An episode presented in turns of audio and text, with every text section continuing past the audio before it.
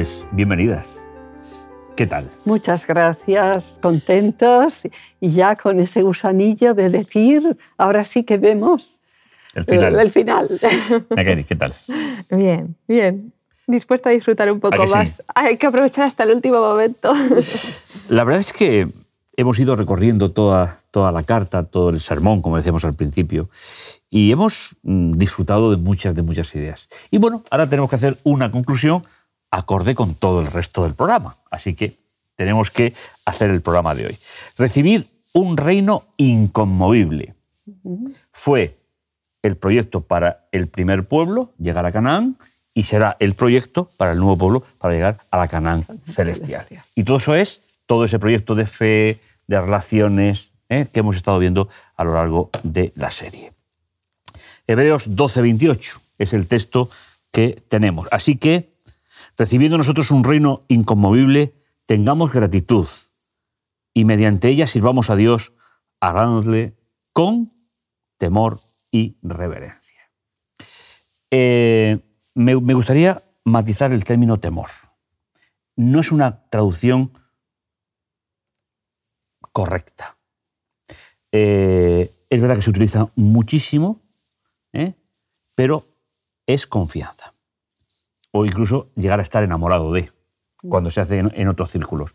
El concepto de temor es muy medieval y es verdad que nosotros mm, terminamos diciendo temor reverente, pero si analizamos la frase, temor reverente es un poco esa, esa admiración por Dios que, que nos da haber caminado con sí, Él. Es esa sensación de como cuando estás conociendo a alguien, Justamente. que es nerviosismo y al mismo tiempo como, ¿cómo puedo ¿cómo le puedo querer tanto? ¿Cómo me puede mover tanto? Y al mismo tiempo, eso da miedo, ¿no? Pero es como asomarse a un abismo de, uy, es tan maravilloso. Sí, pero en, los originales bíblicos, mm, la primera opción de la traducción de la palabra no es temor, sino es relación, reverencia, gratitud. De hecho, en, el amor no hay temor, luego lo dice. Justamente. Hebreos 12, 18 al 29, el pasaje principal del programa de hoy, es el punto culminante de la carta y resume la principal preocupación de su autor al repetir la idea del comienzo. Dios nos ha hablado en la persona de Jesús y nosotros debemos prestarle la atención debida. Es una idea muy bonita. Al final, la importancia del logro de Jesús en la cruz y dirige a los creyentes a la consumación de la victoria final. Pablo usó imágenes de Daniel 7 para recordarles a los lectores que Jesús había recibido un reino de Dios, el juez, haciendo alusión a Daniel 7, 9, 14, y compartió su reino con los creyentes, los santos del Altísimo, quienes lo poseerán eternamente.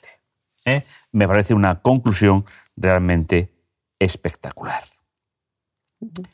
Os habéis acercado al monte de Sión. El texto 12, 22, 24 ya lo hemos utilizado ¿eh? en otro programa, pero si os parece, si podéis leerlo, por favor. 12, 22, 24.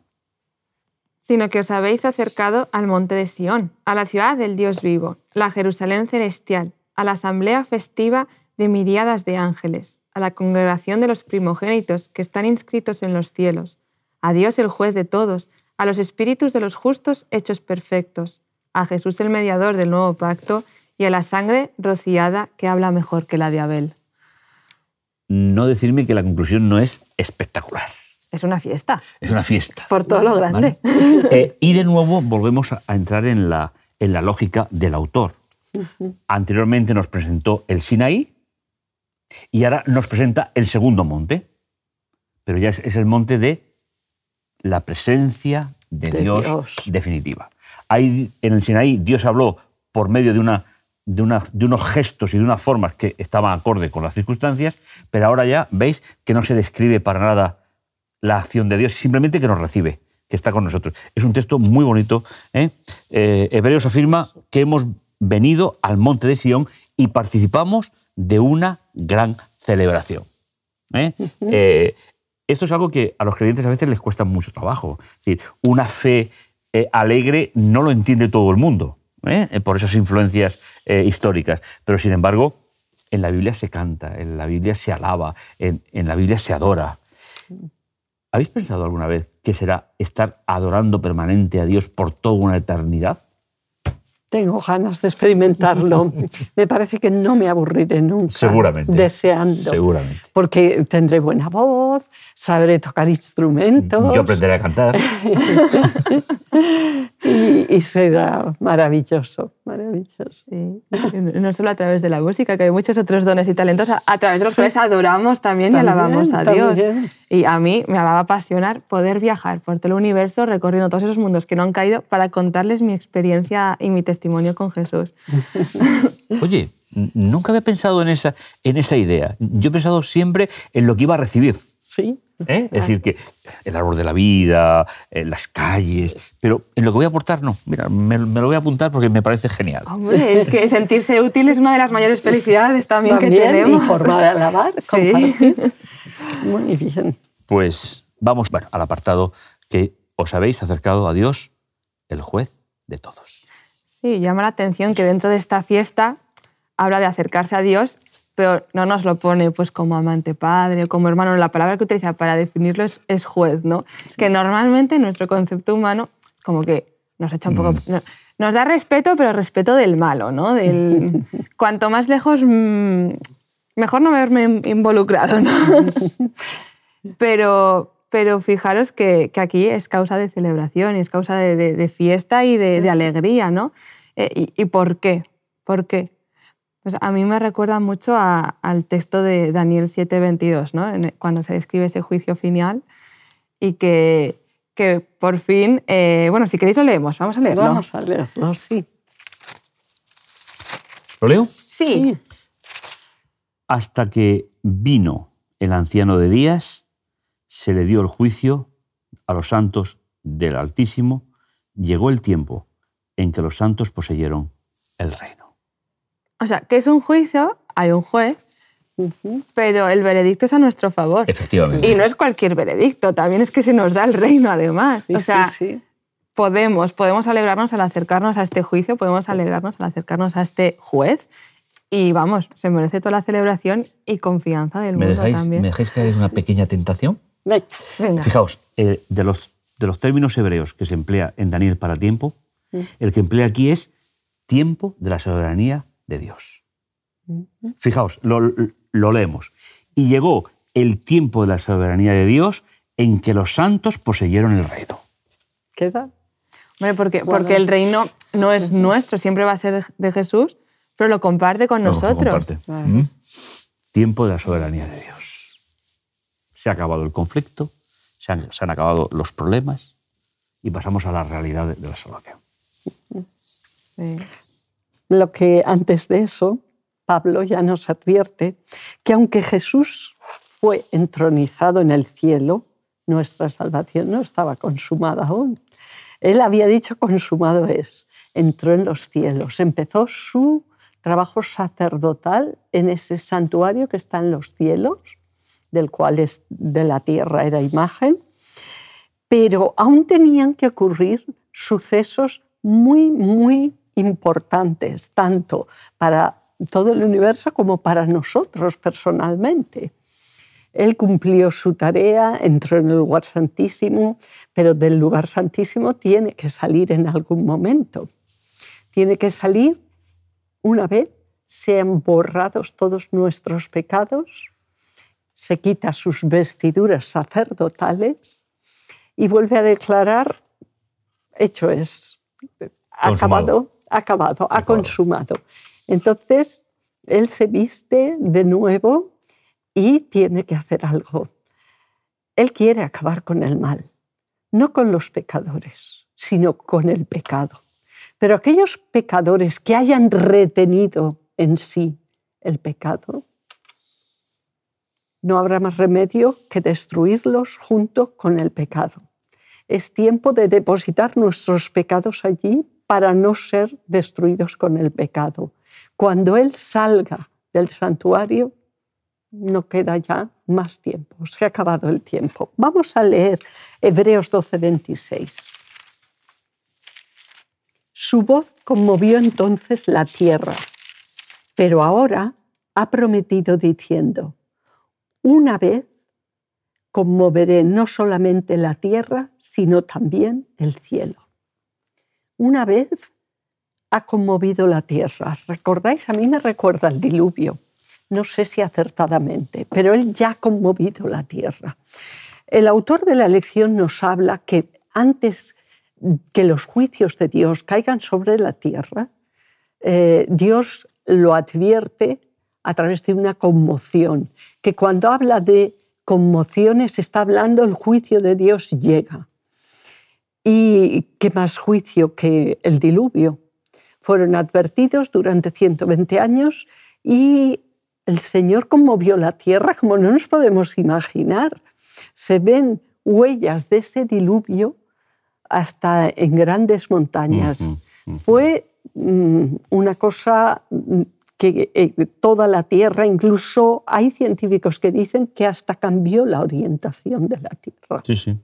¿Y el clima? Y el clima, un, cataclismo total, pero en la Tierra. Ahora dice, ¿os acordáis que conmoví todo? Pues esta vez no solo la Tierra, sino también los cielos. En otro lugar nos habla de islas enteras habitadas que pasarán, serán tragadas por los océanos. Habla de una conmoción tremenda, una destrucción de, de todo lo que puede ser destruido. Por eso nos habla. Y en los cielos hay algo que cambiar y destruir. Sabéis que hay basura espacial. Se habla de la basura espacial, ¿verdad? Está lleno. O sea que Él va a conmover esos cielos que fueron creados a la vez que la tierra. Toda la creación a una va a ser transformada, toda la creación.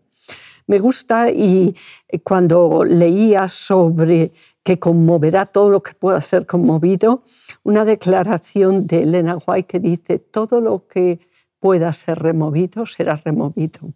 Eso es anterior y se refiere a las columnas de la fe, a todo lo que, mm, lo que creemos que es tiempo de afianzarnos. Y ahora, en este momento, antes de que esos sucesos solemnes lleguen, tenemos claras advertencias de que eso va a suceder. También la fe es importante Hemos leído antes de que por la fe debemos creer eh, que igual que Dios promete y se cumplen sus promesas de bendición, también Él lo hará, pero lo hará con una sana intención. Nos eh, conmueve el alma cuando leéis, veis en televisión o os enteráis de noticias de cómo sufren los inocentes, la miseria en el mundo, el dolor, y dices, ¿hasta cuándo, Señor? Deseo que esto llegue a su final. Mm. Pues Él ha dicho, yo vendré a destruir lo que destruye la, tierra. Eh, a través de la ecología queremos sostener algo que está ya totalmente deteriorado. Y en esto no me refiero a que como personas creyentes apreciemos el regalo que Dios nos dio y preservemos la naturaleza. Pero hay cosas que ya no tienen solución, hay especies extinguidas, hay... pues Él dice, he venido a destruir para hacer algo nuevo. A ver, qué nuevo. Estaba, mientras hablabas, pensando en en esta obra extraña que es para Dios, al final la destrucción, Él es un Dios de amor, es un Dios creador, es un Dios de crecimiento.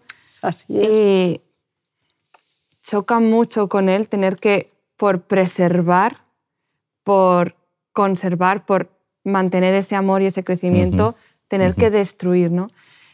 Y mm, yo creo que nos cuesta comprender que ahora mismo vivimos en un mundo de conflicto.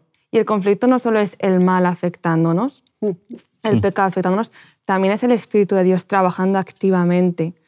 En el momento en el que, eh, si, en algún momento Dios retirase su Espíritu de la tierra y todo lo que Él hace, esto se convertiría en un infierno absoluto.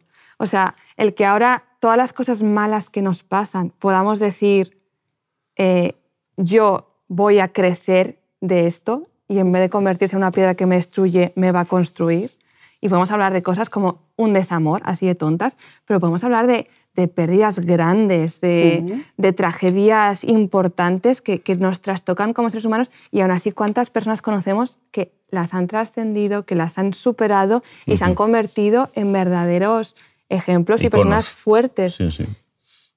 Y eso no entendemos que es gracias a la acción de Dios con nosotros. En el momento en que Dios dejase de operar en nuestras vidas, Sería un desastre. Sería puro sufrimiento y dolor la vida. No merecería la pena vivirla. Entonces, en el momento en que una persona rechaza a Dios por completo, tenemos que ver la misericordia de Dios al decidir que descanse, que no sufra más. Porque todo lo contrario a eso sería un verdadero infierno. Y nosotros no creemos en un Dios así. Negativo. Ah. No, no, no. A mí, a mí hay una idea que me, que me persuade muchísimo y es cuando Adán y Eva empezaron a ver la muerte, que no la conocían. Nosotros estamos acostumbrados. La caída de la primera hoja. La, primera, primera, hoja, el dolor en el parto, sí. que no, no lo había sentido. Cómo la naturaleza se deterioraba. Mm. El tiempo que ha pasado hasta nuestros días, eso ha ido en aumento. Por eso, a mí cuando leemos estos textos, Rosa Blanca, a mí me gusta cuidar mucho la entonación. Porque un mismo texto leído con un tono o leído con otro, eh, damos una sensación completamente diferente. Es, decir, nosotros como creyentes tenemos que leer estos textos con la gratitud y el tono suficiente para mostrar la alegría que nos da el juicio de Dios. Porque en la Biblia el juicio siempre se hace para que no perdamos nuestra adherencia al pueblo de Dios. Es decir, que es un concepto bíblico que es muy bonito. Leerlo con otro tono nos lleva a imaginarnos una escena diferente. Y eso es muy importante. Entonces, ¿cómo nos imaginamos nosotros la, escena? Yo, yo me la imagino absolutamente positiva. Y Dios respetando a unos y a otros. Ese es el verdadero Dios el que va a respetar hasta el final la decisión de cada uno de nosotros. Pero sí que tenemos que comprender también que el, miedo va a existir, porque, bueno, la Biblia también lo dice, habrá personas que pidan ocultarse. Las piedras, efectivamente. Y que Será una situación pavorosa, pero no para los hijos de Dios. Tiene mucha razón, Pablo, te doy toda la razón, que es verdad que siempre lo tenemos que ver en forma positiva. Siempre. Porque además todo aquel que ha querido vivir en este reino de gracia vivirá en el reino de la gloria. Todo. por eso yo creo que Pablo lo compara con la experiencia del Sinaí, ¿no? Y vuelve a decir, prepararos, prepararos para que podáis disfrutar de ese evento, ¿no? Sí, porque el monte de Sion no tiene nada que ver con el monte Sinaí. no tiene nada que ver, pero sí que este ese encuentro con Dios. Y, y, esa que todo mucho mejor, mejores promesas, ¿no? Una mejor victoria definitiva. Pero al final también tenemos que estar preparados para ese encuentro, ¿no? Pero bueno, un poco volviendo a mm, la, conmoción del cielo y de la tierra, ¿no? Si leemos eh, Hebreos 12, 27, lo, has hablado de ello, pero quiero centrarme también en, la segunda parte, ¿no? Una vez más. Una vez más. Y esta frase, una vez más, indica la remoción de las cosas movibles, como cosas hechas para que queden las inconmovibles. O sea, que sí que van a quedar cosas. ¿Qué cosas son esas cosas inconmovibles? Los justos, por ejemplo. Por ejemplo. Yo, creo que será la relación personal con Dios para siempre. Pues, pues ahí yo creo que es a donde nos quiere llevar Pablo, porque este texto nos recuerda un poco a, a ese eh, Daniel 7, 18, ¿no? cuando dice, el reino será entregado al pueblo santo del Altísimo y los santos gobernarán por y para siempre. ¿no? Pero fijaros que habla del reino, habla de los santos, pero hemos dicho antes que, que, que nuestra permanencia, nuestro reinado, nuestra vida eterna es, siempre en acompañamiento de él, de Jesús. Claro. Del de Jesús. Entonces, ¿Qué permanece al final? Pues sí, permaneceremos los santos, permaneceremos, eh, pues eso, también la creación, porque Dios conmoverá los cielos y la tierra, pero creará un nuevo cielo, recreará. no, no vamos a perder eso tampoco. Y vamos a Apocalipsis, ¿no? Y vi un cielo nuevo y una tierra nueva. Eh, las cosas malas pasaron, las cosas buenas van a permanecer. Sí, sí. Y entre ellos, bueno, también esa relación con, con, Jesús, ¿no? Y yo me voy a 1 Corintios 13, 13, que me encanta, ¿no? Sí. Dice, tres cosas permanecen. La fe. La fe, la esperanza Ya. y el amor. Pero sobre todo ya, la mayor es el amor. ¿Por qué? El amor, La ese amor agape de Dios, descubrirlo. Y luego la fe, que es la fe, que también lo hablamos la semana pasada, ¿no? Esa relación con Jesús. O sea, no solo es el descubrir ese amor, sino es el crecer en ese amor con Dios. Y luego la esperanza que, de, de que aún podemos seguir creciendo eternamente en esa relación con Jesús. Qué bonito, qué bonito. ¿Veis? Me parece. Ponerle notas musicales a una experiencia Sí. es vivirla ya anticipadamente. Sí. Y Dios no va a hacer nada por sentimiento. Dios lo va a hacer por proyecto. Así es que- entrar en su reposo, su como hemos reposo, como hablado hemos hablado. anteriormente. Y bien, pues el último punto de nuestro itinerario de hoy es ser receptivos a ese proyecto de Dios y tener gratitud. Es decir, como la expresión de reconocimiento de la majestuosidad de Dios en nuestra vida. Hebreos concluye esta parte señalando que la respuesta apropiada a Dios por todas las cosas maravillosas que ha hecho por nosotros es mostrarle gratitud ofreciéndole una clase adecuada de adoración. Eh, a mí me gusta imaginarme qué será para los ángeles que solo han visto la parte negativa del ser humano, porque no tienen acceso a nuestra mente, lo que Jesús tuvo que acometer por nosotros y la entrada triunfal de ese pueblo a la eternidad, donde posiblemente ellos entiendan en ese momento, no quiero entrar en teología ficción, pero, pero posiblemente ellos entiendan en, en ese momento el verdadero plan de salvación cuando la realización se llegue a qué? A que mortales como nosotros, con las equivocaciones de nuestra vida, nuestros errores, nuestras incapacidades, que a veces son más graves que los, que los errores, hayan sido cubiertas por la gracia y la misericordia de Dios. Y mientras tanto, la pregunta que nos podemos hacer es, mientras esperamos, ¿somos capaces a expresar esa gratitud a Dios por lo que está asegurado porque Él lo prometió?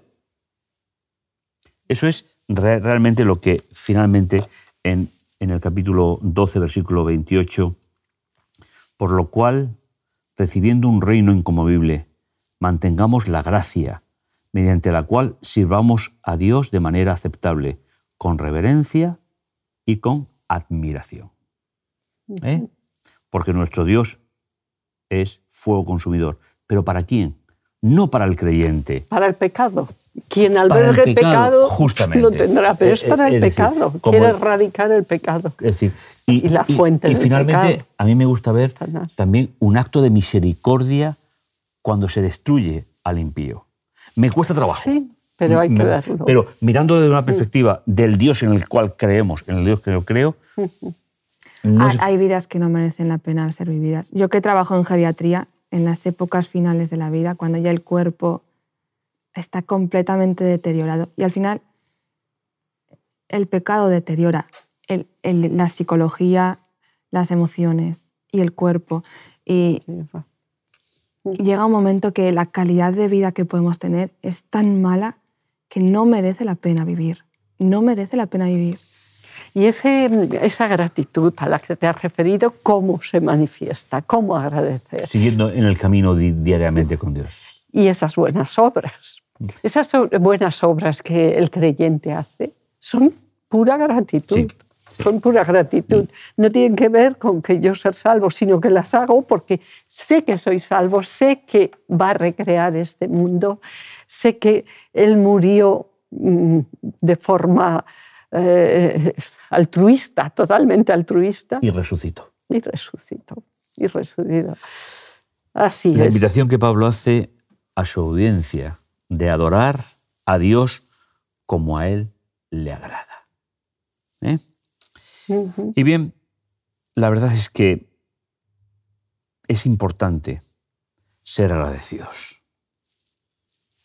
pero como una expresión natural del corazón del ser humano. No se puede ser agradecido por imposición.